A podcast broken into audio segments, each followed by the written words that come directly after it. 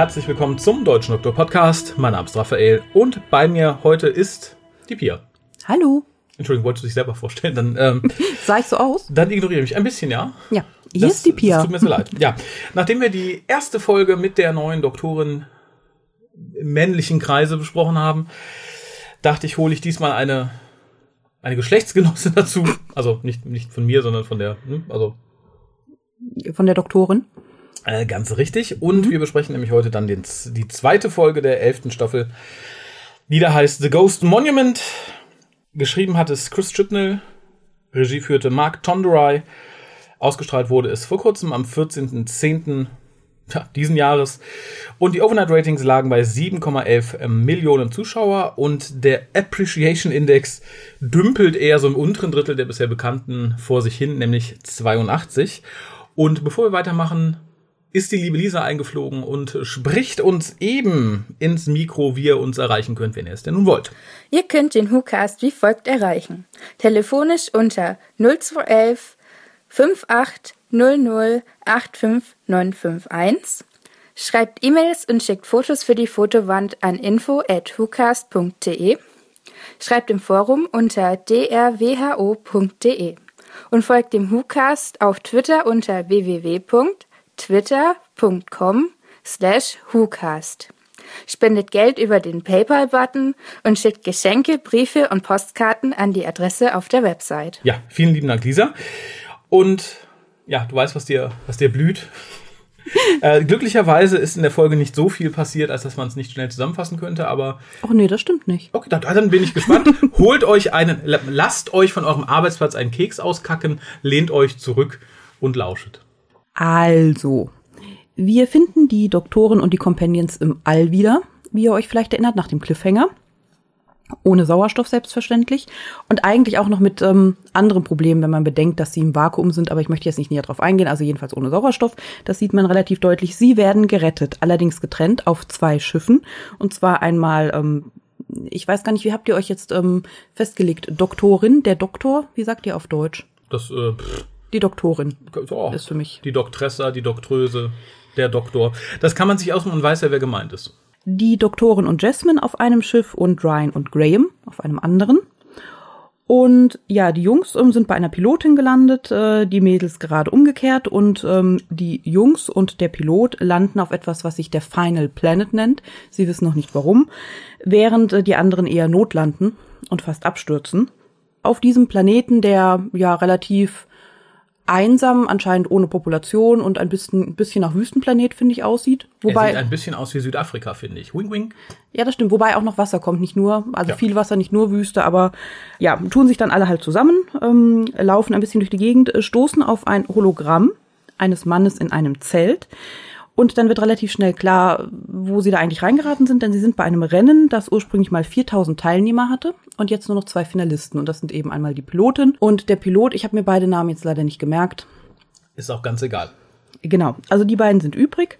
Das Ziel dieses Rennens ist es natürlich zu gewinnen und der Gewinner erhält ähm, eine, ja, eine unbekannte Währung, die ihm aber lebenslange Sicherheit und ein äh, gutes, anständiges Leben mit seiner Familie, seinem Clan oder wie auch immer sichert. Und die letzte Aufgabe besteht jetzt darin, etwas zu finden, was sich ähm, das Ghost Monument nennt. Mhm. Ja, also genau genommen nicht zu finden, sondern dahin zu finden. Man weiß, wo es ist, man weiß, wann Ja, es auftaucht. genau. Man, Man- muss halt über diesen bösen, lebensfeindlichen Planeten. Genau, man muss es nicht unbedingt suchen, sondern man hat eine Karte und die Anweisung, nicht nachts zu gehen, ähm, nicht äh, das Wasser, glaube ich, zu berühren. Genau. Nicht nackt zu gehen. Und ähm, ja, unsere Leute schließen sich im Prinzip den beiden Finalisten an, denn die Doktorin erkennt in einem weiteren Hologramm, glaube ich, war es, in dem Ghost Monument ihre TARDIS. Und verspricht jetzt natürlich alle nach Hause zu bringen. Sie, sie laufen los. Man sollte vielleicht dazu sagen, dass die ähm, TARDIS oder das Ghost Monument angeblich nur alle 10.000 Jahre materialisiert. Deswegen ist es auch wichtig, den richtigen Zeitpunkt eben zu erwischen, in einer gewissen Zeit dieses Rennen zurückzulegen. Und äh, das Trüppchen läuft dann halt los. Sie überqueren mit einem Boot ein großes Wasser und bonden oder teilweise auch nicht. Der männliche Pilot weigert sich ein bisschen zu bonden. Ja, der Zuschauer sich dann auch irgendwann. E eben. Sie finden Ruinen einer Zivilisation, ähm, werden dann verfolgt von sogenannten Sniper-Bots. Das sind so mhm. mörderischen Robotern, die sie anscheinend töten wollen. Außerdem von relativ feindselig gesinnten, gesonnenen Tüchern, alten Lappen. Alten Lappen, genau. Äh, ja, ein Teil von ihnen interessiert sich dafür, was mal aus den Leuten wurde, die dort gelebt haben anscheinend, denn die Ruinen deuten ja auf eine Zivilisation hin, der andere Teil jetzt nicht so sehr. Mhm. Und ja, sie finden dann eine Botschaft von Wissenschaftlern, die sagen, oder die besagt besser gesagt, dass äh, die Wissenschaftler dort gefangen gehalten wurden und erpresst wurden und alle möglichen äh, Gifte, Waffen, Lebewesen und so weiter schaffen sollten zur Zerstörung von anderem Leben. Auftraggeber waren wohl die Stancer, mhm. die wir in der vorherigen Folge gesehen haben. Die Karius-Krieger. Genau. Schlussendlich schaffen sie es dann, alle Gefahren zu überwinden, gemeinsam, und beide Piloten kommen gleichzeitig am Ziel an, wo sich zwar keine TARDIS befindet, aber wieder das Zelt mit dem Hologramm. Und die Piloten sowie die Doktoren bestehen darauf, dass es diesmal auch zwei Sieger gibt, dass nicht zwischen den beiden entschieden wird. Und das Hologramm sagt, ja, habt ihr recht, das machen wir so. Woraufhin sich alle bis auf die Doktoren und die Companions auflösen oder wegmaterialisieren mhm. und nur noch unsere Leute im Prinzip auf dem Planeten festsitzen. Mhm. Die Doktorin verliert den Mut, wird aber von den anderen nochmal bekräftigt und motiviert und so weiter. Und dann taucht auch wirklich aus dem Nichts die TARDIS auf mit neuem Inneren. Da werden wir bestimmt noch drüber sprechen. Ja. Und äh, ja, alle sind happy und beschließen jetzt, äh, dass sie jetzt weiterfliegen. Ende. Ja, das war. Das war kurz und knackig. ähm, ich fange einfach mal ganz vorne an. Wir haben keinen Teaser mehr offensichtlich. Ähm, scheinbar hat man das erste Mal jetzt in der News Series in einer Staffel darauf verzichtet, vor dem Vorspann was zu äh, senden. Ich weiß noch nicht, ob ich es gut finde. Ich finde, es bietet sich halt oft an, sowas zu machen hier kann ich damit leben. Ich fürchte, es werden auch so Sachen kommen, wo man dann tatsächlich irgendwie einen Ausschnitt hat aus einer Handlung, wo danach eigentlich der Vorspann schön angebracht wäre, um so einen Break zu machen. Und das wird dann irgendwann rausfallen, fürchte ich. Momentan finde ich es mal ganz nett. Ich finde es okay, wenn ich mich richtig erinnere, waren in Serien in unserer meiner Kindheit sowieso keine Teaser ja. häufig vorhanden. Und das hat mich eigentlich nie gestört und es ist mir eigentlich egal, wenn es einen Teaser gibt, der schön passt, ja, aber muss nicht. Von mir aus kann auch direkt der Vorspann anfangen. Ja, ich hoffe nur, man wechselt nicht ständig. Also das fände ich jetzt schlimm. Nächstes Mal gibt's einen, übernächstes Mal nicht. Das brauche ich nicht. Also wenn soll man konsequent dabei bleiben. Macht dich das nervös? Ich finde, es ist schlecht. Also ich finde, das ist kein gutes Handwerk. Es wirkt so, als würde man nur dann einen machen, wenn einem was eingefallen ist. Ne? Ja. Ich möchte ja zum Beispiel auch mein Sushi immer mit Wasabi, nicht mal mit, mal ohne, mal als Ketchup dabei. Okay. Gehört sich nicht. Äh, ja, daran anschließt sich an die Diskussion natürlich die Diskussion um den neuen Vorspann, den ich optisch eigentlich ganz cool finde. Er ist halt bunt, auch irgendwie angelehnt an die klassischen Intros, weil wir halt dieses gespiegelt an der Mittelachse, äh, Mittel, Mittelachse haben, weil es alles ein bisschen hardware-esque aussieht. Es macht mich in manchen Punkten ein bisschen nervös, weil es tatsächlich 3D ist und demnach aussieht wie fliegende Rotze ein bisschen, nicht wie bei Hartnell so ein wusi wusi Nebel. Ja, du hast halt wirklich so Fetzen. Das sieht halt aus, als hätte dir jemand irgendwie in den, in den Time Vortex gekotzt. Das finde ich etwas schade. Insgesamt finde ich ihn aber gut und auch viel besser als das, was wir mit äh, Smith in der zweiten Hälfte hatten, wo das halt auch so digital war, dann mit seinem äh, Augen auch drin und so. Das brauche ich mhm. nicht, brauche ich auch hier nicht. Ich kann auch verknusen, dass die TARDIS nicht da ist. Ich möchte auch Judy Whittakers Gesicht da gar nicht drin haben. Wie gesagt, das macht mich ein bisschen nervös. Und was mir aufgefallen ist, es sieht erstaunlicherweise ähnlich wie das Logo auf kleineren Bildschirmen bescheiden aus. Es macht sich halt gut, wenn es groß ist. Ähnlich wie sich auch das neue Titelthema, was tatsächlich das ist, was wir befürchtet haben am Ende der ersten Folge, nämlich das, was im Abspann gesendet wurde, also Hartnell mit Bum Bum Bum. Auch das macht sich bestimmt ganz gut, wenn du es auf fetten, fetten, großen Lautsprechern hörst, wo es halt richtig und nicht halt auf deinem Heim-TV so dann wirkt es tatsächlich armselig einfallslos. Aber erst ab dem Punkt, wo dieses kurze der Plattenspieler geht aus, Ding drin ist. Dieses das fand ich nämlich ganz cool. Und dann hätte ich mir ein eigenes Thema gewünscht und nicht einfach nur Harte mit Beats. Auch da ein Minuspunkt. Und der größte Minuspunkt, und das ist für mich bezeichnend für, für die Staffel und das Marketing, wir haben hier das neue Logo. Um das neue Logo wurde viel Geschiss gemacht. Mal ganz davon ab, dass am Anfang ganz viele gesagt haben, nein, da ist kein Venus-Zeichen drin. Und dann von der ganzen Promo erschlagen wurden als äh, Leute, die sich ganz furchtbar gehört haben.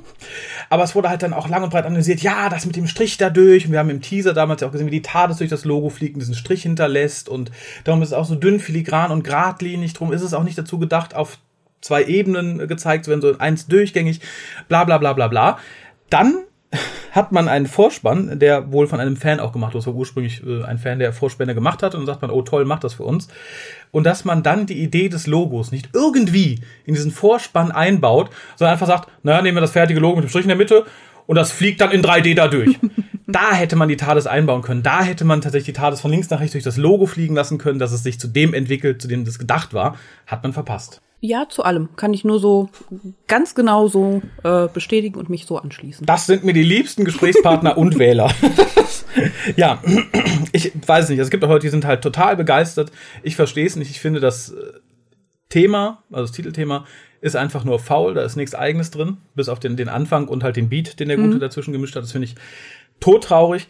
Den Vorspann finde ich im Gegensatz zu vielen sehr, sehr schön. Wie gesagt, auch wenn es mich ein bisschen irritiert, dann halt so 3D-Gewaber zu sehen, was halt wirklich nach, nach Masse aussieht und nicht nach Nebel oder so. Das zieht es für mich so ein bisschen runter. Aber toll, ich würde es gerne mal auf einer großen Leinwand sehen, weil ich glaube, da kommt es richtig, richtig gut.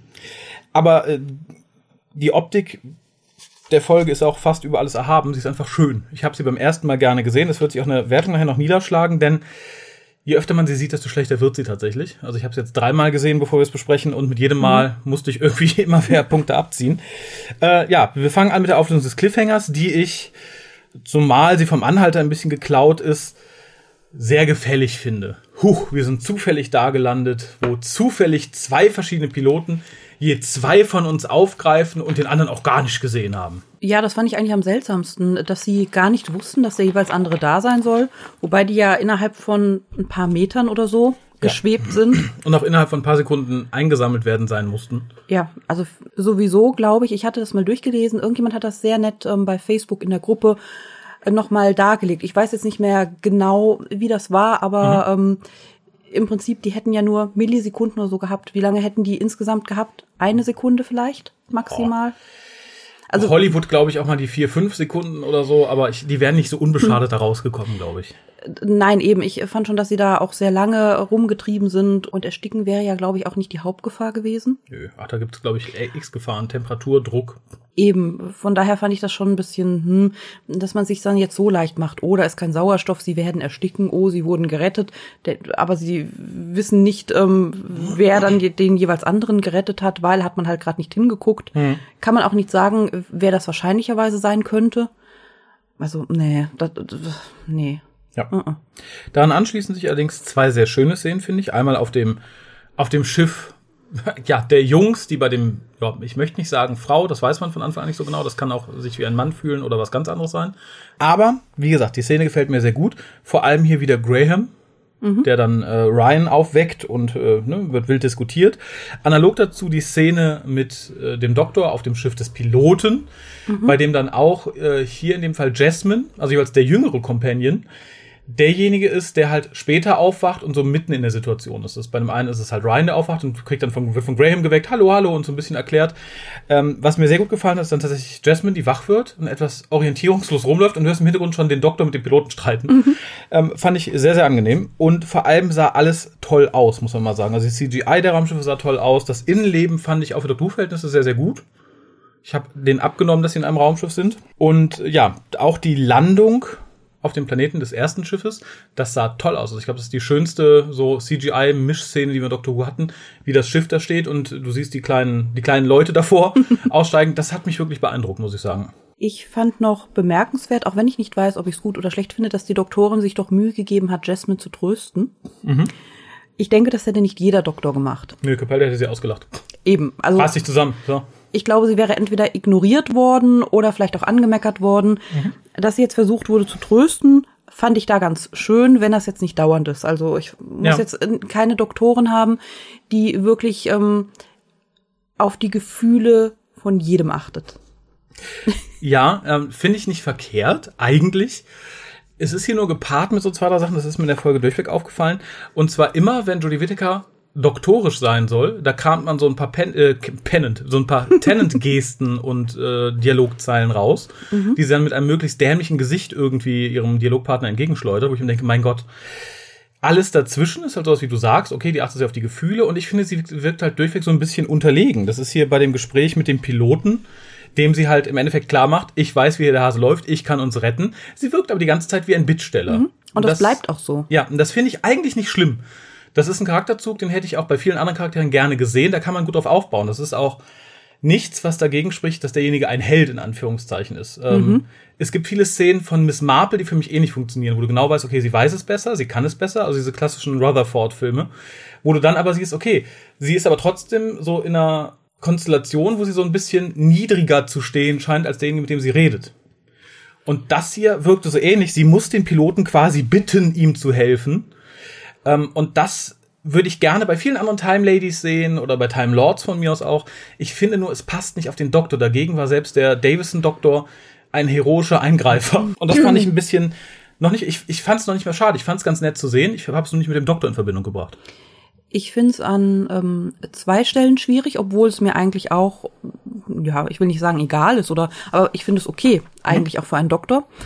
Ich fände es einmal schwierig, wenn es sich jetzt verändert und benutzt wird, irgendwie um ihre Entwicklung und ihr wachsendes Selbstbewusstsein zu zeigen. So nach dem Motto, äh, hier ist eine Frau und äh, sie erblüht und äh, sie lernt ihren eigenen Wert kennen oder irgend so ein äh, Kack.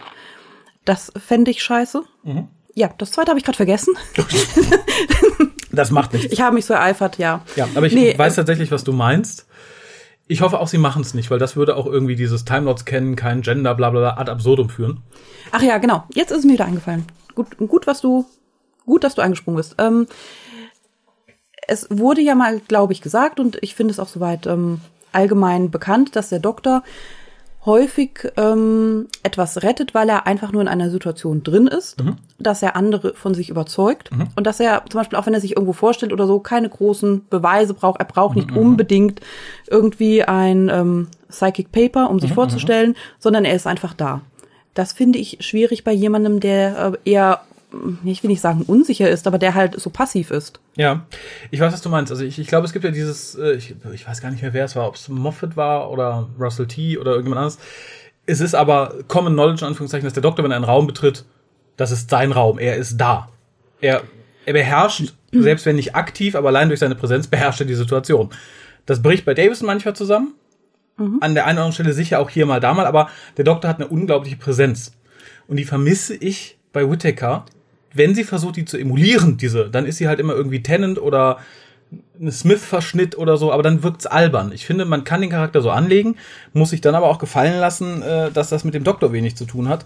Und wenn man dann sagt, ah, aber so ein paar Momente, da hauen wir dann halt irgendwie den Tennant raus, dann muss man sich auch gefallen lassen, dass sie als Doktor nichts Eigenes hat. Vor allem muss man dann vielleicht viel erklären, weil sie nicht mehr die Situation an sich beherrscht, sondern man sagen muss, ja, warum sind sie jetzt hier? Ach ja, ich bin und deswegen und ich bin von dieser und dieser Behörde.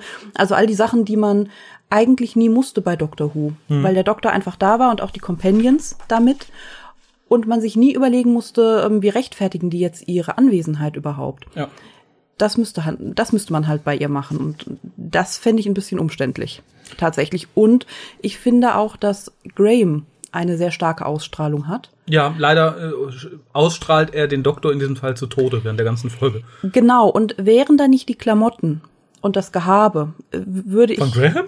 Nein, von der Doktorin. Okay. Dann würde ich vermutlich nicht auf Jodie Whittaker tippen, als Hm. diejenige, die die Hauptfigur der Serie ist. Ja, ja, das geht mir tatsächlich sehr ähnlich. Ähm, ich habe mir hier als übernächstes auch aufgeschrieben. Als nächstes muss ich sagen, auch der Absturz, wenn man ihn natürlich nicht Hollywood-like komplett hat zeigen können, ist sehr gut inszeniert. Ich habe die, die Absturzszene komplett abgenommen. Ich fand sie gut. Der Fall am Schluss, diesen Berg runter, der kam etwas plötzlich, weil man in der totalen Vorher halt diesen Abhang nicht gesehen Ja. hat. Das wirkte halt so ein bisschen hingezaubert. Ähm, und dann kommt halt so eine Szene, wo für mich Graham tatsächlich, tatsächlich der Held dieser Folge ist. Denn wir sind auf dem Wüstenplaneten und Graham hat Probleme mit seinen Augen und bekommt äh, vom Doktor die Sonnenbrille von, ich weiß gar nicht, wer es war, von irgendeinem Mädel aus der Geschichte, die der Doktor getroffen hat. Äh, und er trägt diese Sonnenbrille und ich finde, niemand, niemand in der Doctor Who-Historie und niemand in allen Hollywood-Filmen, die ich kenne, trägt als Mann eine Frauensonnenbrille mit so viel Würde, mit so viel Stil, wie Graham es in dieser Folge tut. Hut ab, ich fand es wirklich beeindruckend. Ja, fand ich auch. Was mir noch aufgefallen ist, äh, vorher bei dem Absturz, fand ich ein bisschen komisch, ähm, dass tatsächlich Ryan äh, die Situation richtig einschätzt, losläuft und keinem was sagt. Die anderen stehen noch da rum und er nicht mal so run oder irgendwas, was du in der Situation sonst immer Das hörst. hat er vermutlich von seinem Vater gelernt. Das ist auch einfach abgehauen. Ja, ich äh, reiße an dieser Stelle keinen Witz über Schwarze und äh, Verantwortung. Ja, es wundert mich nur, dass er nicht hingefallen ist. Er hat ja die Kasperle-Krankheit. Aber die setzt auch immer nur dann ein, wenn man sie braucht. Wir haben hier, glaube ich, auch noch ein paar Szenen, in der Folge, da wird es mal kurz thematisiert. In denen, wo er aber was agil tun muss, wird das nicht gezeigt. Das ist halt so das große Ja, Problem. ich glaube, gerade auslaufen kann er auch. Offensichtlich, ja. Aber ich weiß, jetzt kommt gleich was, was du mochtest. Ja, total. Und das ist auch wieder was, das halte ich zumindest nach den beiden Folgen der Serie schon so ein bisschen zugute. Es gibt halt so ganz kleine Momente, die ich halt einfach ganz sympathisch finde.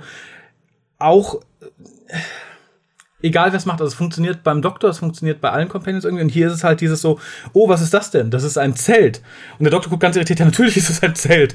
Und das ist, das sind so kleine schöne Momente, die fehlten mir auch zum Teil in vergangenen Staffeln ein bisschen. Und das hier funktioniert halt ganz, ganz, ganz toll. Auch, dass man dran denkt, weil die TARDIS ja nicht da ist, zu erklären, wie die sich denn verständigen können. Das ist ja in vorangegangenen Staffeln auch manchmal sehr flach gefallen und wird auch bestimmt im, im Laufe der nächsten Folgen noch irgendwann flach fallen, weil man nicht dran denkt oder so. Als hier gesagt wird, naja, du hast einen Universalübersetzer hinten drin. Damit hat man sich auch zumindest für diese Companions von jeglicher Erklärung in Zukunft befreit, denn die haben sie immer noch drin offensichtlich. Das heißt, sie können jetzt immer alles und jeden verstehen. Und an dieser Stelle sei es direkt bemerkt, und ich werde es nicht nochmal bemerken, die Musik hat mir durchweg gut gefallen in dieser Folge. Mhm. Ja, das stimmt. Dann haben wir die, die Szenen im Zelt. Die fand ich teilweise sehr schön. Ich mochte den, den Darsteller des, des Hologramm-Inders. Der hat mir sehr, sehr gut gefallen. Ich mag die Stimme total von diesem Mann. Ich habe äh, das Gefühl, ich habe sie schon mal irgendwo gehört. Ich habe jetzt nicht nachgelesen.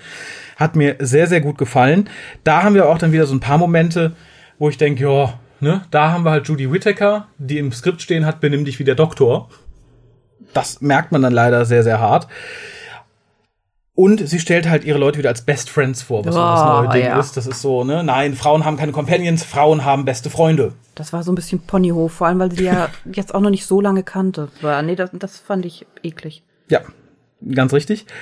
Und dann haben wir halt dieses Exposé, ne, wir sind hier auf einer Rallye, es sind schon 4000 Leute gestorben und der jetzt, der jetzt verliert, der bleibt hier auf dem Planeten alleine zurück und wird auch sterben. Sah auch nett aus, ich mochte die Schauspieler, aber das war mir ein bisschen zu viel Exposé auf einen Haufen. Da hätte man auch einfach vor der Folge Flyer verteilen können, was, worum es geht. Mein Herz blutet ein bisschen, denn ich finde die Idee, die hinter dem Ghost Monument steckt, total großartig. Dass die TARDIS verschütt ist und alle 10.000 Jahre irgendwo auf dem Planeten auftaucht und wird, weiß ich nicht, von Kulturen angebetet, ist da in den, die Mythen der Geschichte eingegangen. Finde ich toll. Ich finde es hier absolut verschenkt für ein Space Race. Es ist absolut, das, das tut mir wirklich weh. Ich sehe die Geschichte persönlich so irgendwo Anfang der 2000er als wirklich schön geschriebenes Big Finish. Vermutlich mit Peter Davison, der seine TARDIS verloren hat, was er ja auch wirklich im Laufe der Geschichten da mal getan hat, an Mr. Brewster. Und das wäre eine schöne Geschichte gewesen, das als Aufhänger zu benutzen, aber dann zu sagen, nee, wir brauchen irgendwie ein buntes Space Race. Ähm, Es wurde Nee. ja auch nicht genutzt, es wurde ja nicht gezeigt, welchen Einfluss die TARDIS vielleicht auf eine Zivilisation haben könnte oder Ja. auf was weiß ich oder auch auf eine einzelne Person, sondern äh, du hast halt diesen menschenleeren Planeten und da taucht sie immer wieder auf. Und was vorher war, weiß kein Mensch. Ganz genau. Und auch in dem Zelt merkt man wieder, in den Szenen, wo er dann was sagen darf, verblasst der Doktor wieder neben Graham so ein bisschen, der halt diesmal auch nur so zwei, drei lustige Zeilen sagt, aber halt mit der Präsenz, die alle anderen aus dem Zelt drängt. Ganz davon ab, dass die gute Judy noch mehr mit dem Sonic Screwdriver rumwedelt, als es David Tennant jemals getan hat, was ich unglaublich affig finde. Wirklich unglaublich affig. Das kommt später noch, damit öffnet sie Türen, alles. Wahrscheinlich wechselt sie ihren Tampon damit. Ich finde es ganz, ganz schlimm. Was ich der Szene aber im Zelt sehr zugute halte, und das wird, glaube ich, das wird irgendwann auf ein Kissen gestickt. Und zwar echauffieren sich die, ich, ich glaube, es ist Ryan darüber, er wäre ja ein Human Being, man könnte ihn ja nicht da lassen. Und dann sagen halt die anderen so, nee, Mumming Bing haben sie noch nie gehört. Das, äh, das fand ich süß. Das ist ganz, Ja. das finde ich, das macht das Ganze sehr, sehr, sehr sympathisch. Wir haben ja ein klein bisschen Charakterentwicklung zwischen Graham und Ryan, denn nämlich, dass Ryan nicht mehr darauf versteht, äh, Graham Granddad zu nennen, sondern ihn jetzt Graham nennt. Das finde ich ganz schön. Ja, das Name-Dropping von Venusian Akido seitens des Doktors. Ja, das erinnert mich so ein bisschen jetzt schon an Discovery und ich hoffe, wir laufen da nicht irgendwie in dieselbe Richtung, weil ich es furchtbar finde. Denn zu sagen, so, wir sind ja doch mit Doctor Who noch verbunden, aber es nur in Form von Name-Dropping zu zeigen, finde ich ganz, ganz schlechtes Kino. Das hat Discovery auch ganz großartig versaut in der ersten Staffel. Und, und ich habe jetzt zum zweiten Mal geschrieben, viel zu viel Screwdriving. Das ist sehr richtig. Äh, was mir in der Unterhaltung sehr gut gefallen hat, dann auf dem Boot, wo wir sind, dass wieder auf den Tod von äh, Ryans Oma eingegangen wird, also von Grace, und man auch Graham anmerkt, dass er das noch zu verarbeiten hat. Das hatten wir emotional nicht immer in den Reihen von Doctor Who. Also wie gesagt, ich hoffe auch, dass das noch weiter thematisiert wird, dass er das noch weiter mit sich mitschleppt. Es hat mir aber gut gefallen, dass das hier wieder erwähnt wurde, dass halt die Folge davor Konsequenzen hatte. Ja. Was ich auf dem Boot ähm, an Unterhaltungen nicht so prickelnd fand, war der Pilot, der von dem Baum Oh. erzählt hat, von dem Das, er das habe ich runtergefallen noch als bisschen positiv, muss ich sagen. Aber ja. Ich fand die Geschichte an sich fand ich cool. Aber dieses ähm, We are stronger together der Doktoren am Ende, das fand ich so pathetisch und blah, das war wie wie Captain Future, der das jetzt für die Kinder noch mal in die Kamera sagt oder so. Vor allem Du meinst hoffentlich Captain Planet. Genau, ich meinte Captain Planet, weil ich teile wieder die Ansicht noch, ähm, finde ich, ich brauche das da. Ja. Generell finde ich, kommt für mich die Doktorin auf dem Boot relativ schlecht weg. Erstmal dieses pathetische, ne? zusammen sind wir stärker, rababa, rababa, rababa. Ich finde es nicht schlecht, dass die, also ich finde die Geschichte ganz gut. Ich finde es auch nicht schlecht, dass es hier einmal so gesagt wird, weil es ist natürlich Teil der Charakterentwicklung innerhalb der Folge, dass man sagt, okay, er will alleine ge gewinnen, aber am Schluss Ja. sind sie zusammen und ne, Tag retten und bla. Das ist aber halt wieder sehr in your face und vor allem steht dem halt die Geschichte gegenüber, die mich total genervt hat, von dem andere, von der anderen Person, die sich dann mit Jasmine auseinandersetzt und halt von ihrer Familie redet und sie wird ja verfolgt, wahrscheinlich weil sie neutralen Geschlechtes zu sein vermag. Das wurde halt nicht so genau gesagt, aber ich nehme es einfach mal an. Das fand ich noch viel pathetischer und noch ganz, ganz, fand ich ganz, fand ich auch ganz furchtbar inszeniert. Das ist mir fast übel geworden. Und äh, vor allem bei der Geschichte mit dem Baum ist halt auch eine Frage, inwiefern das nicht etwas Persönliches ist, was diesen Mann angeht, sondern etwas äh, Kulturhistorisches für die Leute seines Planeten, ne? muss man mal sagen. Vielleicht ist das ein Plan, wo man sagt, okay, das ist Common Knowledge, Trust No One.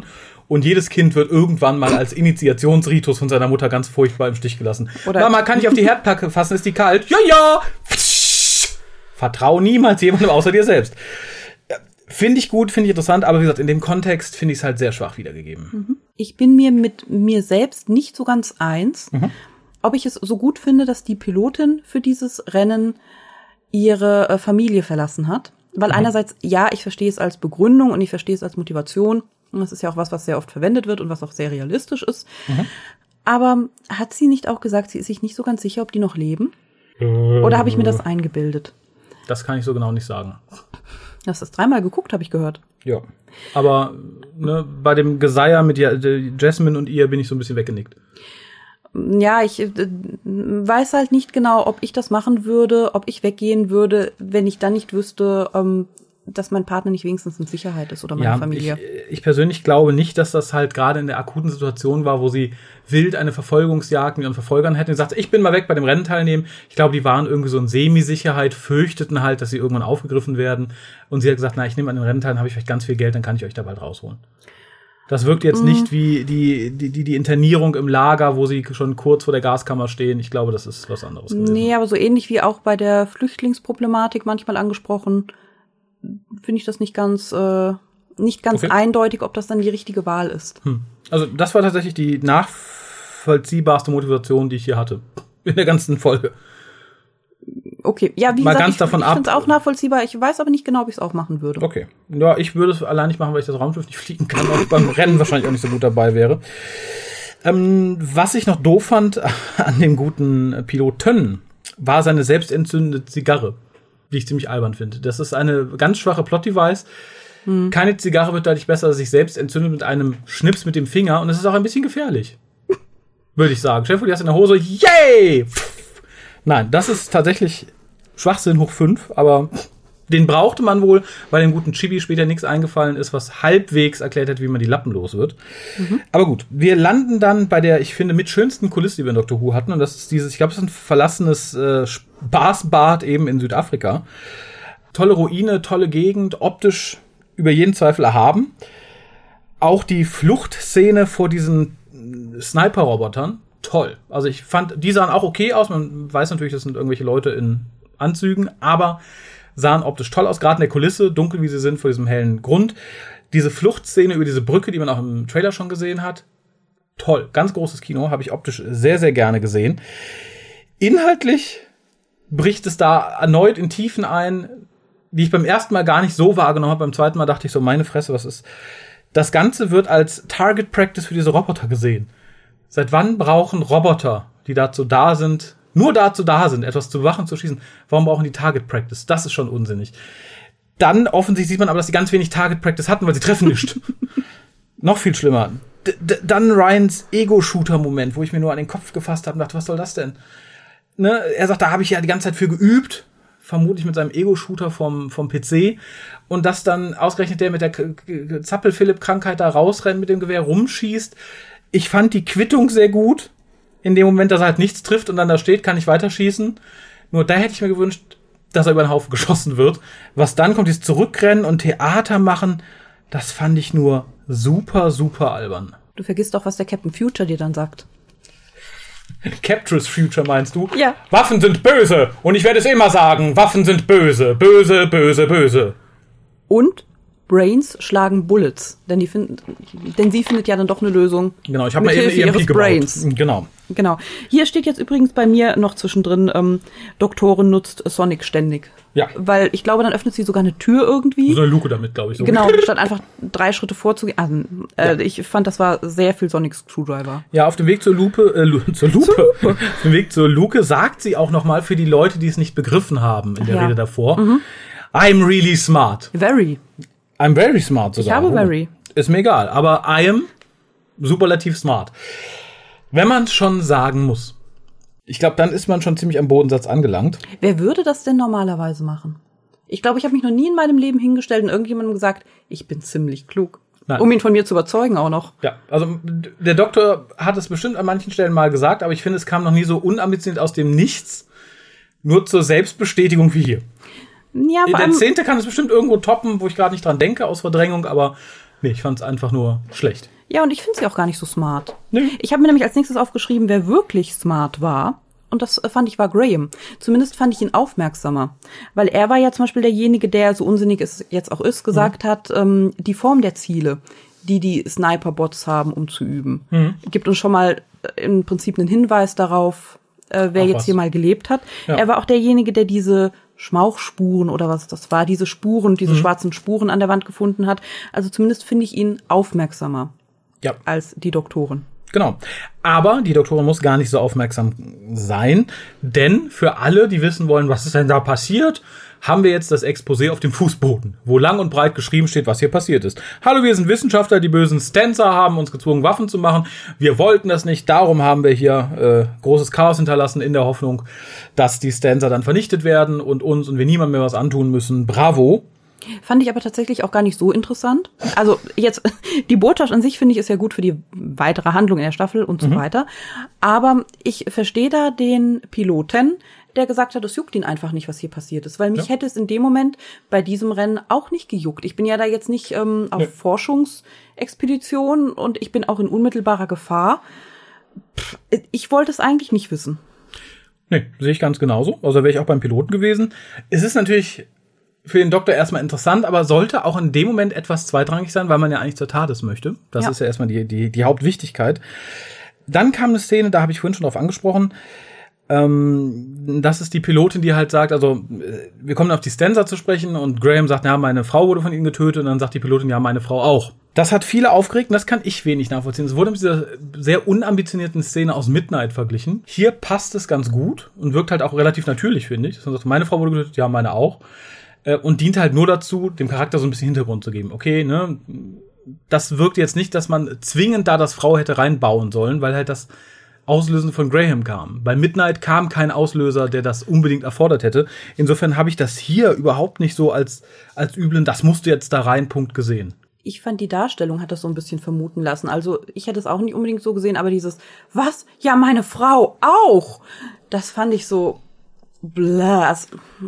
Als, würde man das sagen. Oh, mein Mann ist gestern gestorben. Ach, meiner auch. Ich finde, das ist nichts, worüber man so spricht irgendwie. Ich glaube, die, die, die, die Wirkung, wie sie es gesagt hat, hat einfach die Vermutung so nahegelegt. Echt? Also, wie gesagt, fand ich gar nicht, fand es okay. Also, ich finde auch, wenn du irgendwie mit einer Gruppe von Menschen zusammen bist, drei, vier, und dann stürmt ein neuer Außerirdischer rein und nimmt dich gefangen und du sagst, oh Gott, die haben meine Frau umgebracht, und der andere sagt, oh Gott, die haben meine auch. Das finde ich ist irgendwie natürlich. Ich glaube, da tauschst du dich in dem Moment drüber aus. Wenn plötzlich so eine Rasse, du merkst, okay, der ganze Planet hier wurde platt gemacht, weil die hier ihre Finger im Spiel hatten und die haben schon meine Frau umgebracht, jawohl, meine auch. Also, ich finde da nichts irgendwie konstruiert oder schlimm dran. Ich finde es schon relativ nachvollziehbar. Aber vielleicht sehe ich da auch einfach gütig über die Darstellung hinweg. Ich fand halt, wie gesagt, die Pilotin an sich nicht die begnadetste Figur, die Dr. Who jemals hervorgebracht hat. Ja, und dann haben wir tatsächlich, weil wir haben ja jetzt die Folge über gesehen, dass Ryan sich normal bewegt, wie jeder andere auch, aber für die armen ich vergesse diesen Krankheitsnamen immer, für die armen anderen Zappel-Philipp-Kinder, da müssen wir mal wieder erwähnen, dass der der Held ist, obwohl er diese Krankheit hat. Und dann haben wir diesen kurzen Pep-Talk vor der nächsten Leiter, die ja übrigens ja schon auf dem Kran ganz gut hochgekommen ist und hier auch wieder gut hochkommt. Und aber wir müssen noch mal die äh, zwei Minuten vorher aufwenden, wo dann gesagt wird, jawohl, du schaffst das, Junge, hier, bravo, du kannst auch ein Held sein. Das fand ich konstruiert. Dagegen war das mit dem, meine Frau ist tot, meine auch, war das äh, Natural Flow, glaube ich. Gebe ich dir recht. Ich hätte auch an Ryans Stelle gedacht, was will die eigentlich von mir? Denn ich finde, die Doktorin hat sich bisher nicht so hervorgetan, als dass ich von so jemandem bestärkt werden will. Stell dir mal vor, da steht einer daneben dir und sagt, das wird alles wieder gut und hier und da und denkst, uh das ist so, als wie wenn dein Chef dich lobt, bei dem du denkst, der ist eh schon halb dement. Ja, vor allem ist es noch sehr viel lustig, wenn man dann zehn Minuten weiter nach vorne springt und weiß, dass die Doktoren dann kurz vorm Aufgeben ist und alle anderen sie bestärken müssen. Ja, genau. Ähm, ja, dann haben wir das, dann haben wir den, den, den peinlichsten Moment dieser Folge und das ist, das ist, das ist der Aufstand der Lappen. Und damit meine ich nicht das TARDIS-Team. Nee. Also ich fand die Stimme der Lappen ganz cool, muss man mhm. sagen, in diesem Feld. Alles andere an dieser Szene finde ich einfach nur absolut hirnrissig. Also mal ganz davon ab, ne, dass man sagt, okay, ja, die, die sagen, die gucken in unsere Seelen, in unsere Köpfe, darum können sie uns mit unseren schlimmsten Ängsten äh, besiegen, bla bla bla. Das finde ich schon albern. Mhm. Da hätte es viele andere. Ich weiß auch nicht, was das schlimmste, die schlimmste Angst von so einem Stanza ist. Du hast Zahnstein. Du hast zu wenig Zähne im Gesicht, keine Ahnung. Nee, und, und dann noch mal was einzustreuen wie Bad Wolf, nämlich das Timeless Child gegenüber des Doktors. Ich bete zu Gott, dass das nicht so eine Scheiße wird, wie ich befürchte. Ich befürchte, das wird der letzte Schlons an ähm, Staffelauflösungsding. Wahrscheinlich geht es um die Tochter des Doktors und der Doktor war selber das Timeless Child oder das Timeless Child war sein, keine Ahnung, der, der ihm die Milch in der Gallifrey Schule geklaut hat. Nee, ich will's gar nicht wissen. Und ich hatte mich gefreut, dass im Vorfeld hieß, nee, es gibt keinen keinen Story Arc, gar nichts. Da soll der sich auch mal gefälligst dran halten. Ich hoffe, dieses Timeless Child taucht nie wieder auf. Das kann nur eine ganz wilde Gurke werden. Ja, aber ich glaube, das taucht wieder auf. nee, ganz schlimm. Und dann dieses, ja, wir graben uns alle ein bisschen ein, ne, was der Doktor irgendwie so wink wink. Ja. An sich nicht dumm, aber dass man dann die schnippende Zigarre braucht als Lösung. Ich finde, da hätte man dann den Screwdriver benutzen können. Wenn man den schon für alles benutzt. Für alles in dieser Folge. Für Luken öffnen, Popo abputzen, Arsch kratzen. Ich finde, da kann man dann für so einen Moment den Sonic Screwdriver benutzen und muss nicht irgendwas über eine sich selbst entzündete Zigarre fabulieren. Ja, aber das ist ja für Captain Future wieder wichtig. Denn das ist ja die Zigarre des Piloten, der jetzt das ganze Team rettet. Ja, aber, aber nicht der Einfall des, Pio des Piloten, nee, oder? Eben. Nee. Ja, und du siehst die Zusammenarbeit. Er stellt die Materialien, die anderen stellen ihr Brain. Das ist ja wichtig und sagt uns, zusammen sind wir stark. Ja, genau. Ich bin das Gehirn, du bist die Zigarre. Ja, zumindest haben wir dann die Lappen besiegt, weil erstaunlicherweise haben sich wohl alle Lappen in der Gegend über diesem Feld vereint mhm. und alle Lappen sind schwer entzündlich. Sonst die Stanza nicht drauf gekommen sind. mein Gott. Ähm, ja, und dann fällt natürlich nur dem Doktor und dem TARDIS-Team ein, dass man auch mal zusammen ins Zelt gehen kann. Dass man sagt, wir haben beide gewonnen. Nee. Finde ich, weiß ich nicht. Und der Inder sagte ja auch schon von vornherein, ne, mein, mein Race, meine Regeln. Da hätte er mhm. genauso gesagt, nö. Entweder, dann müsst ihr jetzt Wrestling machen. Wer gewinnt, der gewinnt, der Rest bleibt hier. Wirkt ganz wild konstruiert. Ganz, ganz wild. Ja, der wusste ja vielleicht, dass der Kerl eh keinen großen Clan und keine Familie und Freunde mitbringt und hat sich gesagt, naja, den einen mehr. Ja. Das ist wirtschaftlich okay. Ja, und dann lässt er aber das TARDIS-Team zurück. Also, wie gesagt, da habe ich seinen Wandel nicht verstanden. Ne? Die Güte zu sagen, ja, dann nehme ich halt beide als Gewinner auf. Aber dann zu sagen, ja, aber die Fremde lasse ich hier. Weiß ich nicht. Finde ich pff, ja. schwierig. Ja, und dann sind wir natürlich da, wo das Ghost Monument auftauchen sollte. Und die TARDIS ist nicht da. Und der Doktor gibt auf. Das, das war für mich der Tiefpunkt dieses Charakters bisher. Vor allem, ich, ich überlege gerade wirklich hart, ob mir das in der, also in der Davison-Ära hatten wir auch den Doktor, der ein bisschen wankelmütig und schwach war, geschenkt. es gab bestimmt auch in Spin-off-Medien mal Momente, wo der Doktor so ein bisschen down war und sagte, hm, schlecht. Aber ich habe nie so einen Pep-Talk von den Companions an den Doktor erlebt wie hier. Also ich erinnere mich gerade, weil ich es akut äh, vor kurzem noch gehört habe, an Fires of Vulcan, wo der Doktor halt bei einer Ausgrabung seine TARDIS findet und sagt, okay, die ist untergegangen in Pompeji. Das war's dann für mich. Wenn ich da gefunden wäre, dann kann ich da Pompeji nicht überlebt haben, sonst wäre ich mhm. ja weggeflogen. Und selbst der bricht da nicht so ein. ja, auch da sehe ich zehnte Doktor-Tendenzen, der hat sagt, I don't want to go. Dass sie sich hier nicht hingeworfen hat, I don't want to die on this Wüstenplanet. Das wäre das Einzige, was noch gefehlt hätte. Nee, und da fand ich aber tatsächlich das Tadesteam großartig. Allem voran Graham, der hat gesagt, nee, schaffen wir, machen wir. Du kannst da jetzt nicht aufgeben. Passiert und dann kam natürlich die Tades im richtigen Moment wieder. Und dann natürlich die große Freude des Doktors, come to Daddy. Fand ich auch albern, ne? Und dann so, ach nee, Mami. ja, aber die Time Lords unterscheiden ja Geschlechter nicht so, bla bla, tralala. Da, Sehr billig. ja, die Argumentation bricht sich da halt selbst das Genick, ne? Also wenn man jetzt seit drei Staffeln behauptet, na, wir machen ja nicht so einen Unterschied zwischen Geschlechtern, uns dann die schlechte Hartl-Kopie-Folge als wilden alten weißen Sexisten vor den Latz knallt und dann hier sowas einbaut, das widerspricht sich ein bisschen. Schade für die Leute, die es nicht merken. Und dann sehen wir die TARDIS von außen ein bisschen aufgemüllt. Wir haben halt ein neues, äh, neues Schild, das mhm. Johns Ambulance-Ding ist weg.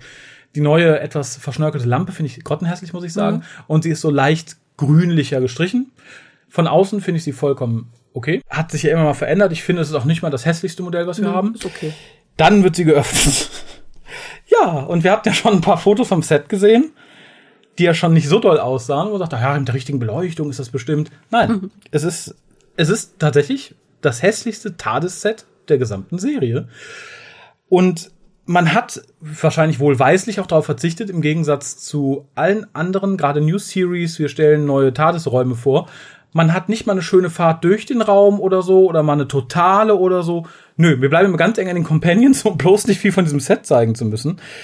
Ähm, das Set macht meines Erachtens eine Sache richtig und da habe ich mich sehr drüber gefreut. Ist auch bei manchen in die Kritik gekommen, habe ich gelesen, das finde ich aber unberechtigt. Und zwar haben wir den Eingang als komplette Policebox. Mhm. Das befreit das äh, Produktionsteam ein bisschen davor, ständig mit Greenscreen hantieren zu müssen, wenn man in die TARDIS reinguckt, wenn man rauskommt oder ja. so. Weil man halt immer so leicht schräg die Kamera stellen kann, dass man nur die eine Außenwand sieht. Mhm. Die man aber zum Beispiel bei Capaldi oder so vorher nicht hätte zeigen können, weil die physisch nicht da war. Da hatten wir halt nur die Tür. Ja. Und dann kann man rein. Insofern finde ich es toll.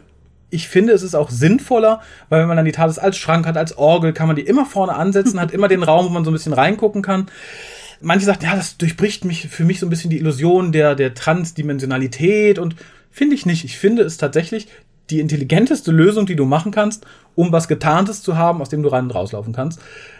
Und vor allem, selbst wenn man sagt, es ist nicht meine liebste Lösung, ist es für mich immer noch die gescheitere Lösung, als in der Klassikserie einfach diesen Void zu haben zwischen den Türen, der einfach nur schwarz ist. Man geht raus ins Schwarze, tritt raus aus der Policebox. Mhm.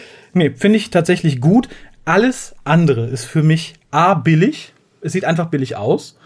Setzt auf dieses Tennant-Thales-Konzept auf, beziehungsweise schon das äh, Eccleston-Thales-Konzept. Mhm. Ja, das ist gewachsen, ne? Korallen hatten wir schon, dann mhm. haben wir hier Kristalle. Es sieht, nee. Es ist organisch, aber es ist ungemütlich dabei. Ja, und vor allem sieht nicht mal organisch aus, sieht aus wie in Plastik gegossen organisch. Das ist so ja. ganz, ganz schlimm. Und ja, die, die Konsole ist wieder so aus Flickwerk zusammengesetzt, was ich auch albern finde.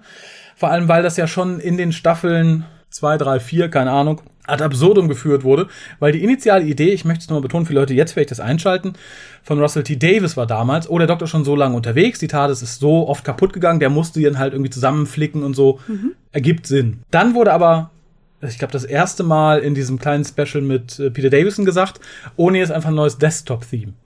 Also die TARDIS kann das einfach nach Belieben ändern. Ja insofern war das mit diesem Flickwerk schon unsinnig. Es war auch mhm. schon unsinnig in äh, Smith erster Tades, dass das da auch wieder so angefangen hat. Mit mhm. dem Grammophon, bla bla bla. Kann man natürlich als Stilelement gelten lassen. Dass man hier sich darauf wieder zurückzieht, finde ich erstmal turbo-albern. Und dann kam etwas. Ich weiß nicht, was das soll. Natürlich, die Thales kann Essen für die Leute machen. Das haben wir schon zur Hartnell-Ära gesehen. Aber warum sie at random Kekse aus der Konsole kackt, erschließt sich mir nicht. Nee, erschließt sich mir auch nicht, aber ich finde das großartig. Ich finde, das ist das einzig Gute. An der TARDIS, dass sie random Kekse ausspuckt. Zufällig jetzt, wo die eine Doktresse eine Frau ist. Ich weiß es nicht. Was ist denn, wenn sie ihre Tage hat, gibt es ein Kakaochen und ein Weinfläschchen. Das macht die auch höchst, weil sie Angst hat vor der PMS des Doktors, oder? Oh Gott, oh Gott, oh Gott, nee, die ist leicht reizbar. Kein Keks, nimm einen Keks, nimm einen Keks, nimm einen Keks. Da ist Kakao. Lass mich. Das ist doch... Das ist doch ein Schutzmechanismus. Ist jetzt ein Keks für dich etwas Weibliches, ein weibliches Nahrungsmittel oder? Nö, aber ich kenne genug Frauen, ich, genau genommen fast alle Frauen, die ich kenne, Zu gewissen Zeit im Monat, dann zieht man sich mit Kakao und Keksen zurück. Ich weiß jetzt auch nicht, was äh, die TARDIS ausgespuckt hätte für einen Mann, was ein männlicher Snack ist. Gar nichts hoffe Ein ich. Chicken halt einfach. Nein, ich finde es halt einfach schwachsinnig, dass die Konsole at random Lebensmittel aushustet. Finde ich großartig. Warum? Dafür hast du die Küche. Möchtest du in deinem Arbeitsplatz, da sitzt du da? Ja, Ja. möchte ich. Genau das möchte ich. Okay, da mal die Frage an alle Leute, die uns zuhören. info.hucast.de. Seid ihr männlich, seid ihr weiblich? Wenn, wenn ja. Also wenn eins von beidem. Schreibt uns. Fändet ihr es gut, wenn ihr am Arbeitsplatz sitzt und at random, nicht mal als Belohnung, wenn ihr was gut gemacht habt oder so? Aus welchen Gründen auch immer. Ich bin ja der, der, der Meinung, die TARDIS, das war wirklich, oh Gott, drei Tage ist es soweit, nimm Kekse. Fändet ihr es nicht? Ihr sitzt am Arbeitsplatz, keine Ahnung, ihr seid Bürokauffrau, tipp, tipp, tipp und plötzlich fällt aus dem Bildschirm oben pff, ein Keks. Oder, weiß ich nicht, irgendwas anderes. Ein Stück Fleischwurst. Da, nee, ich, es ist, geschenkt. Es ist für Kinder bestimmt niedlich, aber warum? Weil es ein Keks ist. Okay, einigen wir uns auf, das ist ein Keks. Und die TARDIS lernt ja auch, wenn die merkt, die Doktorin ist zu beschäftigt, die ist konzentriert oder die hat gerade Stress, dann kommt auch bestimmt kein Keks. Aber wenn die, das gibt Ärger. Du scheiß Maschine, ich will du Keks! kannst ihn bestimmt auch noch mal separat anfordern, manuell. Hier aufs Knöpfchen gedrückt, dann kommt der Keks. Vielleicht auch verschiedene Arten von Keksen. Aber wenn mein Computer wüsste, wann ich in der Laune bin für einen Keks und ich erspare mir den Gang in unsere Küche, wo es immer Kekse gibt. Super. Ja, aber da zeigt sich dann auch erneut, was äh, der Doktor doch für eine Ziege ist. Denn hier die anderen immer als die besten Freunde bezeichnet. My best friends, aber es ist mein Keks. Oh. Der hat ja nun auch nur für eine Person gereicht. Wie hättest du den denn noch? Wie Ja, aber nochmal den vier Keks, aber teilen noch mal wollen? den Keksknopf drücken ist nicht drin, ne? Oder teilen. Da wurde ausgeblendet. Ich Die teile, noch- ich teile selbst meine halben Kekse noch mit Leuten, möchte ich sagen. Ne? Also vor allem, Und wenn der das Nugget Leute da sind. rauskommt? Wenn was? der Nugget da rauskommt. Du sagst ja, Kekse sind auch Frauen essen. Ich würde auch die Fleischwurst mit anderen Leuten teilen. Wenn ich sie schon als meine besten Freunde bezeichne, dann sage ich nicht, oh toll, ein Keks. Warum? War das gerade ein Keks, Doktor? Nein, warum? Können wir, wir haben auch Hunger, wir sind auch gerade durch die Wüste gelaufen. Können wir vielleicht auch was von dem Keks? Nee, das finde ich, nee. Genau genommen, wenn man sich so überlegt, dass die dort ja auch kein Wasser anrühren durften, wäre es vielleicht sinnvoller gewesen, erstmal eine Runde Wasser auszugeben, oder? Haben die eigentlich was getrunken in der Das wäre ein Zeit? interessanter Nee, ne? Tod gewesen, dass der Doktor dann an diesem trockenen Keks erstickt wäre, weil nicht zuerst Wasser gekommen wäre. Nee, Nee, weiß ich, ich, ich finde find den Keks vollkommen okay. Wenn da jetzt nicht alle zwei Minuten Keks rausfliegt, finde ich, ist das super. Ich würde sogar das Set besuchen, wenn das realistisch wäre, dass mir dann Keks, Kekschen Keks, gibt. Keks. Nee, nee, nee, weiß ich nicht. Nee, kann, bin ich eindeutig gegen. Allerdings, es gibt eine Sache, die finde ich sehr schön auf der Konsole und ich hoffe, das wird irgendwie noch ein bisschen erklärt. Denn neben all dem Krimskrams sehen wir eine kleine, wahrscheinlich soll es kristalliner sein, ich sage, es ist durchsichtiges Plastik, TARDIS auf der TARDIS-Konsole. In der Form der Policebox. Und das finde ich ganz schön, weil das kann man natürlich auslegen und sagen, okay, das ist die Anzeige des Comedian Circus, so sieht das Ding aus. Wenn das jetzt eine Orgel wäre, wäre da eine kleine Orgel, wenn es, weiß ich nicht, die, die römische Säule wäre, wäre da halt eine römische Säule. Das finde ich schön. Das hat mir sehr, sehr gut gefallen. Ich weiß auch, was dir nicht gefallen hat. Oh, was denn? Ich weiß nämlich, dass du beim Schauen ein abfälliges Geräusch gemacht hast. Ja. Es gab eine Sanduhr. Die mochtest du nicht, oder? Nö, ja, nee, aber das war eher dieses, oh Gott, schon wieder viel Krimskrams. Das so, war dieses, die, die Erkenntnis, dass da wieder viel Müll auf der TARDIS ist. Vielleicht ähm, gibt es jetzt äh, zu jedem Planeten, auf dem die TARDIS war, so einen Mitbringsel, der dann in der Konsole verarbeitet wird. Und das war Sand von dem Planeten. Ah, das kann sein. Nächste Woche haben wir ja Rosa Parks. Ein Bushalteknopf vielleicht. Ein. Oder ein bisschen Baumwolle. ja. Ähm, etwas anderes hat für einige, bei einigen Leuten für Unmut gesorgt. Ich fand es eher so, boah, okay. Und das war dieses, oh, you've de de redecorated. I really like it. Ja, war halt der Versuch, witzig mit dem, mit dem Running Gag umzugehen, dass die, Dok die alten Doktoren die neuen Settings nicht mögen. Ist natürlich der Take zu sagen, ja, aber guck, die mag ihr Ding und so. Ich erkenne an, dass man hier witzig sein wollte. Ich persönlich fand es nicht witzig, verstehe aber auch die Aufregung nicht. Genau. Schön. ja, ich wäre durch mit der Besprechung. Wie gesagt, das mit dem Keks finde ich halt absolut unsinnig. Also ich finde es schön, wenn die TARDIS sowas wie, wie bei Hartnell auch von mir aus auch eine Küche hinten hat. Aber so hässlich wie die ist, glaube ich noch nicht mal, dass wir da andere Räume von zu sehen bekommen. Ich nehme auch an, das ist das erste, was in der nächsten Staffel umgemodelt wird. Sonst, nee, das, die können die TARDIS nicht so lassen. Weil, weil Nicht wegen des so Kekses. hässlich ist. Ne, weil, weil, weil sie unglaublich hässlich ist. Also wie gesagt, die können auch gerne irgendwie einen ganzen Raum mit Food Dispensern voll haben. Nur wie gesagt, dieses at random Kekse auskacken der Konsole finde ich unnötig. Das machst du ja auch im Straßenverkehr nicht. Hast das Lenkrad in der Hand, plötzlich fällt ein Stück Fleischwurst raus. Ich muss dir meine Meinung dazu nicht sagen, oder? Es sind sehr viele Unfälle passiert, aber alle waren glücklich und satt. Naja. Ja, äh, deine Wertung. Ach, ja, ähm, ja, ich habe es nur einmal gesehen im Gegensatz zu dir. Mhm. Ich hatte auch nicht das Bedürfnis, es nochmal zu sehen. Fand auch. Glaub mir, ich auch nicht. das hatte so seine Längen, gerade bevor sie auf das Boot gingen und dann ein bisschen auf dem Boot mit die der Szene Geschichte. war sehr schön, möchte ich sagen. Also die Szene, wo man das Boot auf dem See ja. gesehen hat. Oder das Schiff, ja, ich, ich weiß es gar nicht, aber ja, das war sehr schön tatsächlich, genau. Mhm. Auch die Ruinen waren sehr schön, die Landschaft war, soweit eine Wüste schön sein kann, schön. Mhm. Mehr aber auch nicht. Ich fand, außer Graham hat sich da niemand besonders hervorgetan mhm. von den Charakteren. Ich glaube auch von den Schauspielern tatsächlich nicht. Mhm. Ich bin ein bisschen hin und her gerissen. Ich glaube, es ist unterdurchschnittlich für mich. Daher würde ich die vier geben. Okay. So streng bin ich nicht. Ähm, Gerade beim ersten Mal sehen war, fand ich es extrem kurzweilig, extrem nett. Ist aber auch wieder eine Geschichte, darfst nicht zwei Minuten drüber nachdenken je länger du drüber nachdenkst, desto absurder wird das hier zum Teil. Mit dem Rennen, mit äh, dem Rennveranstalter, die, die, die Bots, die Lappen. Das tut alles furchtbar weh. furchtbar weh. Optisch, genau wie die Folge davor, toll. Stilistisch finde ich sie auch super angenehm. So leise Töne finde ich total nett. Auch beim Doktor, der dann halt für mich nicht typisch Doktor ist, sondern sowas eigenes hat irgendwie. Das finde ich sehr schön. Die Momente, wo man dann forciert, dass sie der Doktor sein soll, finde ich ganz furchtbar. Ähm, das Geschwenke mit dem Sonic Screwdriver ist ganz furchtbar. Ryans aufgesetzte Krankheit, die nur dann thematisiert wird, wenn man gerade Zeit hat, sie zu thematisieren, aber nicht zu zeigen, finde ich genauso furchtbar. Graham ist für mich, genau wie in der Folge davor, fast über jeden Zweifel erhaben. Ich finde die Figur toll. Ich finde, ich mag Bradley Walsh als Schauspieler total gerne. Wie gesagt, niemand trägt eine Sonnenbrille mit so viel, eine weibliche Sonnenbrille, also eine, eine Frauensonnenbrille mit so viel Eleganz und mit so viel, weiß ich nicht, Pathos, wie er es tut. Fand ich richtig gut. Ja, die Geschichte um das Ghost Monument ist für mich total verschwendet. Da hätte man eine schöne mhm. Sache draus machen können. Irgendwie auch die Idee dieses Space Races ist total verschenkt. Also da hatten wir das mit den Eternals in der Peter Davison Zeit schon. Das war meines Erachtens netter umgesetzt, wenn man was von dem Rennen mitbekommen hat. Und ja, nicht so, das ist jetzt der letzte Planet.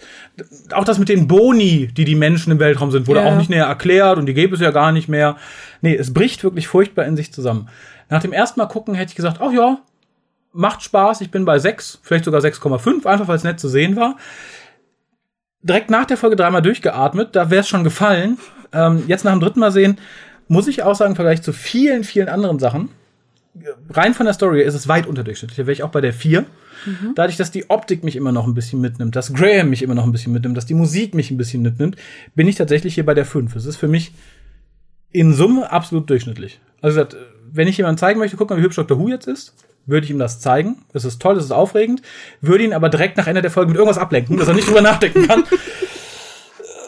Aber nee, storytechnisch ist das eine Gurke. Wie gesagt, ich hoffe, Chipnell reißt hier noch zusammen. Ich hoffe, dass wir nächstes Mal, wenn es um Rosa Parks geht, dass wir nicht einfach irgendwie den Wiki-Artikel runtergebetet bekommen, mit irgendwie Sci-Fi-Kram draufgeschmissen, dass wir da irgendwie eine richtig schöne Charakterfolge kriegen.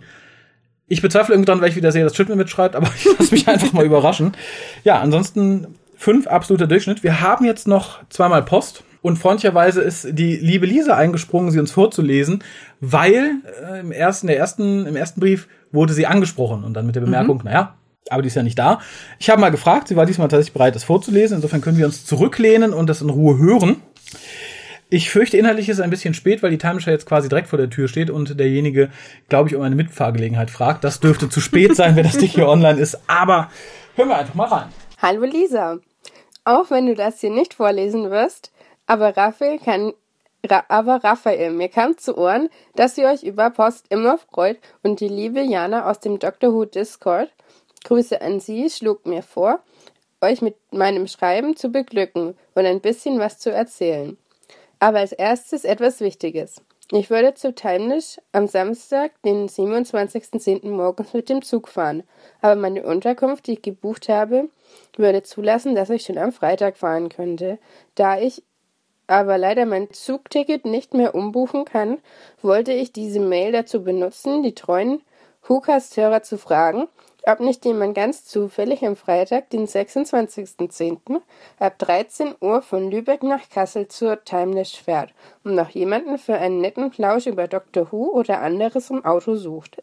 Aber nur, wenn das Ganze keine zu großen Schwierigkeiten oder Umwege hervorrufen würde. Bitte einfach bei mir im Discord melden. Nutzername Luki-Tejar. Des Weiteren würde ich kurz meine Eindrücke der letzten beiden Folgen der elften Staffel äußern. Die erste Folge, The, Woman Who Fell to Earth, so hieß sie, war meiner Meinung nach eine gute Folge. Zwar bei weitem nicht perfekt, aber auf jeden Fall sehenswert. Die Handlung war jetzt nicht, nichts groß Spezielles, aber mir hat gefallen, wie das Ganze verpackt war. Die Charaktere waren fast alle sehr gut. Mein Liebling, Graham, und wie man auf dem Doctor Who Discord Server nachlesen kann, ist der Liebe mir 5 Euro wert. Ryan war nett bloß das mit der Krankheit. Was? Meine Freunde, ich möchte hier sagen, hier sind keine Satzzeichen. Sorry, wenn ich was falsch vorlese. Ryan war nett.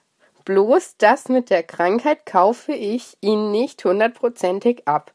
Besonders geht man mit seinem Enkel, der solch eine spezielle Krankheit hat, auf einem der höchsten Berge von Sheffield und sitzt mit ihm auch noch direkt am Abgrund, aber ich kann darüber hinwegsehen.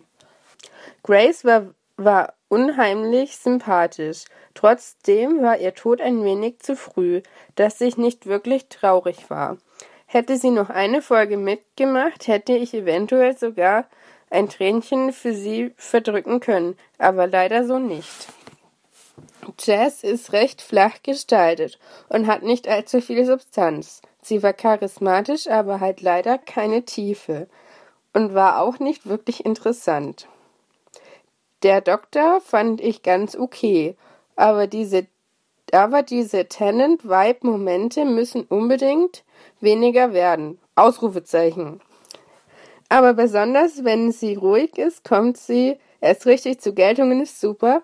Nochmal Ausrufezeichen. Der Bösewicht der Folge war recht Standard.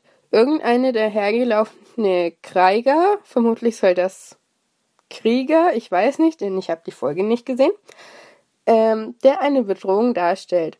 Zwar nicht für die Welt, aber für eine bestimmte Person. Ich würde der Folge eine 7 von 10 geben, aber ihr müsst mich verstehen, ich liebe Doctor Who zu sehr, um eine Folge scheiße zu finden deswegen so hoch. Die zweite Folge, The Ghost Mo Oh, The Ghost Monument. Hoppla, ich hab's vorhin im anderen Brief falsch gesagt, tut mir leid. The Ghost Monument habe ich sogar besser aufgefasst als die erste, auch wenn es ein wenig komisch ist, dass die zwei letzten eines so großen Rennens so nett zueinander sind. Die Folge war super war super. Interessante Idee, wunderbare Dialoge und man merkt schon die Ansätze von Charakterentwicklungen. Die Herausforderung, die TARDIS zu finden, hat mich persönlich überrascht und die Folge hat durchgehend unterhalten. Acht von zehn. Aber ich bin auch ein wenig zu sehr voreingenommen. Freue mich auf, freue mich auf jeden Fall auf mehr und das Ganze mit dem Fließtext ohne Zeichensetzung. Tut mir leid und bedanke. Was?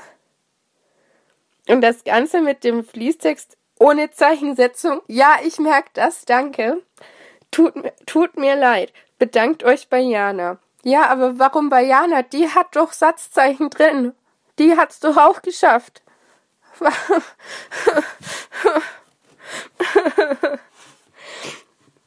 Macht auf jeden Fall weiter so und wir sehen uns hoffentlich auf der Timeless und unterhalten uns mal für ein, zwei Minuten, wenn man das irgendwie einrichten kann. MFG Lukas. Ja, erstmal ganz große Sorry an die, an die liebe Lisa Marie. Ähm, ich wusste nicht, dass du noch so erkältet bist, als ich dich gebeten habe, das einzusprechen. Ja, und generell, Satzzeichen können Leben retten. Im Zweifelsfall auch das von erkälteten jungen Damen. Acht von zehn, da fehlen, da fehlen mir tatsächlich die Worte. Aber man soll immer aus dem Bauch heraus bewerten hier. Man kann ja nicht so alles in Relation setzen. Allerdings frage ich mich dann, was für dich dann da noch drüber geht. Also wenn mhm. du sagst, das ist schon acht von zehn, was, äh, was ist dann sowas wie, wie allein wie Eleven's Hour oder wie City of Death oder wie Heaven Sent oder Extremis. Da wird dann in Zehnteln gerechnet vielleicht. Ja, vermutlich. Ich wollte gerade sagen, ist vielleicht. Nicht eine grad, gradlinig ansteigende Wertung ist vielleicht so, ne? Naja, aber äh, vielen Dank, wir freuen uns natürlich immer über Post. Wir freuen uns aber noch viel mehr über Post mit Satzzeichen, muss ich ganz ehrlich sagen. Und ja, offensichtlich habe ich die in der falschen Reihenfolge abgespielt, aber dann hören wir jetzt mal in die zweite Post rein, die dann von der Jana kommt, die die Lisa freundlicherweise und offensichtlich davor vorgelesen hat. Hallo Hucaster, wer auch immer gerade so da ist. Man will ja nicht die falschen Namen in die Anrede setzen. Da jetzt ja aktuell die neuen Folgen von Dr. Who mit der Doktorin laufen, dachte ich, ich werde auch einmal meine Meinung dazu äußern. Da ich für Audioeinsendungen noch immer zu schüchtern, faul und technisch inkompetent bin, gibt's mal wieder eine Mail. Viel Spaß beim Vorlesen also. Danke. Denn wir wissen ja inzwischen, ich kann mich nicht kurz fassen. Folge 1. The Woman Who Fell to Earth. Zehn Minuten vor dem Start der Folge. Ich verzweifelt, die Technik ans Laufen zu bringen. iPlayer stürzt ständig ab und ich war noch nicht sicher, ob es schlussendlich überhaupt funktionieren und stabil laufen würde.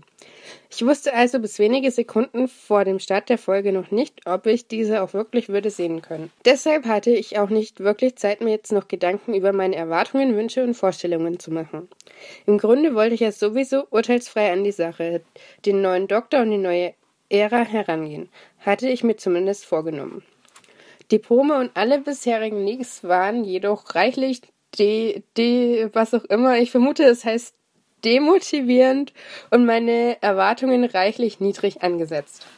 Schlussendlich hat mir die erste Folge dann in Teilen sogar gefallen. Das Outfit, welches uns am Ende der Folge in Action präsentiert wurde, ist nicht so furchtbar wie erwartet, Abgesehen von der zu kurzen Hose, die ich nach wie vor grauenvoll finde, und das lilafarbene Oberteil, welches uns wohl in Folge 3 erwarten wird. Graham hat sich als sehr guter Charakter dargestellt und bisher ist er in der ganzen Serie mein Favorit, den ich gerne in mehreren Abenteuern sehen würde. Wehe, er ist der Erste, der aus der Serie geschrieben wird. Technisch war ich mit der Folge auch zufrieden. Die Bildqualität war toll und es gab auch ein paar wirklich schöne Sets und Landschaftsaufnahmen. Auch die Zwiebel, welche in der WhoCast Folgenbesprechung kritisiert wurde, fand ich nicht so tragisch, was eventuell daran liegen mag, dass ich die Folge auf einem recht kleinen Laptop-Bildschirm schaue und mir daher schlechte CGI ähm, nicht immer ins Auge springt. Andererseits kann es auch sein, dass für mich Handlung und Charaktere viel wichtiger sind und gerade in der ersten Folge auf diesen Aspekten mein Augenmerk lag, Hauptaugenmerk lag. Der Storybogen der Folge war meiner Meinung nach jetzt vielleicht nicht so gut ausgearbeitet, wie er sein könnte. Gerade die Besprechung im Hookers zeigte mir dann doch ein paar deutliche Lücken auf, zusätzlich zu denen, die mir selbst bereits aufgefallen waren. Aber für die erste Folge wäre es in Ordnung und verschmerzbar gewesen, wenn man einen deutlichen Fokus auf die Charakterentwicklung und Vorstellung gelegt hätte. Immerhin haben wir einen neuen Doktor plus drei Companions und deren Umfeld. Leider bleibt aber die neuen Charaktere relativ blass. Einzige Ausnahme hier wieder positiv zu erwähnen Graham und Grace. Ich bedauere wirklich, dass Grace am Ende der Folge das Zeitliche segnete. Ich hätte mir ein TARDIS-Team aus Dr. Graham Grace deutlich interessanter vorgestellt, als das, welches wir schlussendlich bekommen haben. Aber Graham ist toll und ich würde mir viel mehr äh, Szenen mit ihm wünschen. Jasmine ist mir bisher am unsympathischsten und sie ist auch nicht wirklich, ähm, ich weiß nicht genau, was es heißen soll, aber ich vermute interessant. Ich hoffe, da kommt noch mehr Hintergrund für diesen Charakter. Ansonsten wäre es nicht schade drum, wenn sie in der nächsten, in der nächsten Begegnung von der Zahnfee gefressen wird. Aber man will ja nicht nur etwas Negatives sagen. Gefallen hat mir des Weiteren, dass man die TARDIS in der ersten Folge noch nicht gesehen hat. Und der Doktor auch nicht wusste, wo sie sich befindet. Hier fehlen mir zwar nach wie vor noch eine richtige Erklärung für die Ereignisse am Ende von Twice Upon a Time, aber zumindest war das hier einmal das Neue, hier in Großbuchstaben geschrieben, ähm, welches uns so sehr prophezeit wurde. Ich hoffe, ich habe bei Folge 1 jetzt nicht vergessen, was ich noch sagen wollte. Ist ja reichlich lang geworden. Wie gut, dass ich nicht versucht habe, das in 60 Sekunden runterzurattern. Folge 2. The Ghost Momentum. Ich werde jetzt mal versuchen, mich kürzer zu fassen. Der Doktor entwickelt sich in meinen Augen leicht positiv. Die Beziehung zwischen Graham und Ryan wird mit schönen Szenen ausgebaut. Jasmine bleibt aber weiterhin recht farblos. Die TARDIS sieht von außen wirklich hübsch aus. Blöd ist der Eingang. Außerdem kann ich mich sogar mit der gelblichen, baumartig aufgebauten Innenausstattung anfreunden. Wären da nicht diese unschönen blauen Leuchten. Ich finde, sie zerstören das Gesamtbild. Ganz grauenvoll ist zudem die kleine weiße Kristalltades. Keine Ahnung, was genau die macht. Aber die passt da nicht rein und ist irgendwie ein großer Negativpunkt für mich. Auch finde ich es unglücklich gelöst, wie harmonisch die Farben der TARDIS zu denen des Sonics passen. Immerhin hat sie den ja selber gebaut und nicht von der TARDIS bekommen. Das sollte also keine, ähm, ich vermute, das heißt Verbindung es steht dort Färbing. Da sollte also keine Verbindung bestehen. Insgesamt hat mir diese Folge aber besser gefallen als die erste, auch wenn die Handlung noch immer recht dünn ist. Ich kann nicht genau sagen warum, aber vermutlich stehe ich damit auch ganz alleine da. Aber diese Tücher fand ich ziemlich cool von der Idee her. Auch wenn der Gaming-Witz ziemlich schlecht war, musste ich im ersten Moment doch lachen, weil er sehr plötzlich und überraschend kam. Man könnte sagen, ich habe mich von dieser Folge zumindest unterhalten gefühlt und so langsam habe ich den Eindruck, der Doktor entwickelt seinen eigenen Charakter und nicht und ist nicht mehr ganz so sehr an frühere Doktoren angelehnt in seinem Verhalten. Ansonsten gehe ich kurz weg von der Ausstrahlung der elften Staffel auf BBC und schwenke rüber zur bald anstehenden Timeless. Ich habe da ein paar Fragen. A werden die Panels wieder in Ausschnitten im WhoCast gespielt und besprochen. Und vor allem gibt es eine Aufzeichnung des Live-WhoCast. B. Ich hätte ja auch Interesse an dem legendären Collier liest Fanfiction vor. Wird es so etwas noch einmal geben, fände ich ziemlich cool. Beziehungsweise könnte man für sowas einen Anlass, für, könnte man für so einen Anlass dann was einschicken. Oder wäre sowas eher ein Thema für einen gesonderten WhoCast? Das war's dann erstmal. Ist lange genug geworden. Alle Smileys widme ich mit Freuden Kolja, da ihr allgemein bekannt ist, wie sehr er sowas mag. Sorry, Jana, ich habe die jetzt leider alle weggelassen. Ich hoffe jetzt insgeheim, dass er diese Mail vorlesen muss. Ansonsten grüße ich meine Freundin, die den Hookast nicht hört und keine Lust auf Discord hat sowie meine Katze und sämtliche Mücken, die sich wieder in meinem Zimmer eingeschlichen haben. Ganz liebe Grüße, Jana. PS, da ein gewisser Mensch mir seine siebte Doctor Special Edition nicht überlassen will, wie wäre es dann mit einem Gewinnspiel? PPS, Rechtschreib, Grammatik und Logikfüller könnt ihr behalten. Ich habe selber keine Lust mehr, den langen Text nochmal zu lesen. Ja, vielen Dank vor allem auch erstmal an die gute Lisa, die das vorgetragen hat. Äh, vielen Dank natürlich auch an Diana, die das geschrieben hat. Ich fange einfach mal mit den Fragen hinten an. Mhm. Ähm, Panels werden in Ausschnitten vermutlich im WhoCast eher nicht gespielt. Müssen wir gucken, ob es sich anbietet. Das ist natürlich auch immer so ein bisschen eine Abklärungssache, was überhaupt irgendwie veröffentlicht werden darf und was nicht und so weiter und so fort. Es gibt auf jeden Fall, ähnlich wie zur ersten und zweiten Timelash und bald auch zur dritten, wieder eine Doppel-CD mit Ausschnitten aus den Panels. Also, ihr bekommt einiges davon zu hören. Der WhoCast Live wird auch im WhoCast gespielt. Insofern die Aufnahmen klappen natürlich nur, aber das sollte eigentlich nicht so das Problem sein. Offiziell Aufnahmen der Fanfiction-Aktion von vor zwei Jahren gibt's nicht. Nochmal, sowas wollten wir eigentlich nicht veranstalten, zumal das vermutlich zum Herztod einiger anderer Fans führen würde, die sich ja doch ganz furchtbar aufgeregt haben darüber. Da wollen wir jetzt niemanden zum Kardiologen treiben. Wir wollen ja nicht in die Hölle, ne? Also den Tod wollen wir ihn ja nicht können. Und da war die Aufregung schon sehr, sehr groß. Ansonsten so vereinzelt kannst du natürlich immer mal was einsenden. Wir werden es gerne lesen und dann verlinken im Zweifelsfall. Und was war die letzte Frage? Die habe ich schon fast vergessen. Ah, es war keine Frage, es waren die Smileys für Kolja. Tja. Da ist er diesmal drum rumgekommen, würde ich sagen. Und deine Freundin ist seltsam. Sie sollte den WhoCast hören, Discord nutzen, Dr. Who gucken. Im Zweifelsfall verlass sie. Es gibt viele Singles im Dr. Who Phantom. Ansonsten, die Zwiebel war hässlich. Jasmine bleibt weiterhin farblos. Da bin ich voll bei dir. Die weiße Tat, fand ich cool. Und die Idee der Tücher. naja, so zieht jeder andere schöne Sachen aus einer Folge, würde ich sagen. Aber schön, dass offensichtlich euch beiden da das meiste gut gefallen hat. Ich finde es bisher, wie gesagt, noch ein bisschen schwierig, aber hoffe sehr, dass zumindest die nächste oder gar die übernächste Folge mit den bösen Spinnen uns da irgendwie in eine bessere Zukunft führen wird. Und ich denke, wir hatten auch Schlimmeres befürchtet oder zumindest in Erwägung gezogen, dass es schlimmer kommt. Ja. Von daher ist doch nicht alles nur negativ. Nee, bisher ist alles irgendwie Mittelmaß. Ob das besser ist, ist die andere Frage, aber naja, ich bedanke mich bei dir, dass du da warst, diese Folge, die du besprochen hast. Gerne. Äh, für die nächste wird vermutlich dann der Harald hier aufschlagen. Und ja, ansonsten schickt uns gerne weiterhin Kekse. Ja, Kekse. Schickt uns Kekse. Das ist eine gute Idee.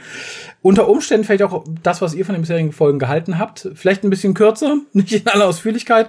Aber Kekse sind auch immer sehr willkommen. Es geht ja auch irgendwann in zwei Monaten wieder auf Weihnachten zu. Dann machen Kekse noch umso mehr Sinn. Ich bedanke mich und sage bis zum nächsten Mal. Tschüss.